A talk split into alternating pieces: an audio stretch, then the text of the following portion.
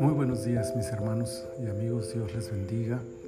Desde la ciudad de Poza Rica me da gusto saludarles este día miércoles 16 de junio del año 2021. Estamos en el devocional En su reposo, es la temporada 4, el episodio 26, el libro de números, capítulo 26, y quiero leerles el versículo 64 que dice, y entre estos ninguno hubo de los contados por Moisés y el sacerdote Aarón, quienes contaron a los hijos de Israel en el desierto de Sinaí. A todos nos gusta saber que Dios cumple sus promesas, porque pensamos que todas las promesas de Dios son para nuestro beneficio. Pero algunas promesas de Dios son en represalia por la desobediencia o rebeldía del hombre. Semejantes promesas también tienen su cumplimiento.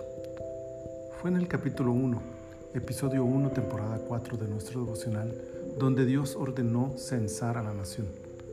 Y sería en el capítulo 14, versículos 20 al 35, que se nos narraría la historia de la promesa hecha por Dios de que aquella generación no poseería la tierra prometida. Pasaron los años, pasó el tiempo, y a muchos pudo haberse olvidado, pero no a Dios. El segundo censo de la nación tiene entre otros objetivos mostrar con claridad y precisión que aquella promesa también se estaba cumpliendo frente a sus ojos.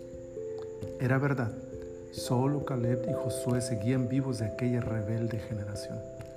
Para ellos dos sin duda era una muestra de la fidelidad amorosa de Dios para con ellos, pero para el resto de la nación quedaba claro que Dios también podía cumplir las promesas de juicio.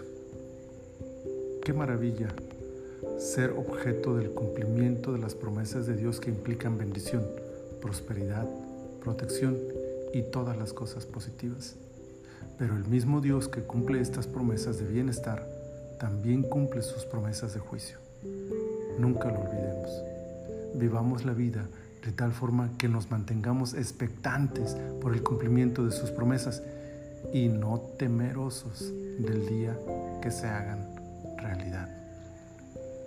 Padre bueno, maravilloso, misericordioso, santo, fiel eres tú, cumplidor de promesas.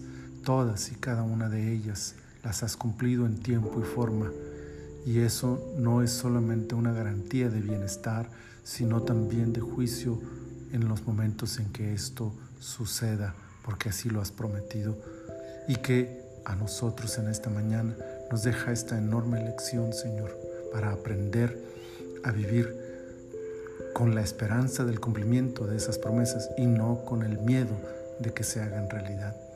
Ayúdanos, Señor, y glorifícate en nuestras vidas de tal forma que podamos disfrutar de lo maravilloso que es tu fidelidad y el cumplimiento de tu palabra. Gracias te damos, Señor. Ponemos en tus manos este día. Te pedimos que nos guardes, nos bendigas y nos ayudes a honrarte en cada acto que realicemos. Por Cristo Jesús. Amén. Amén. El Señor les bendiga abundantemente.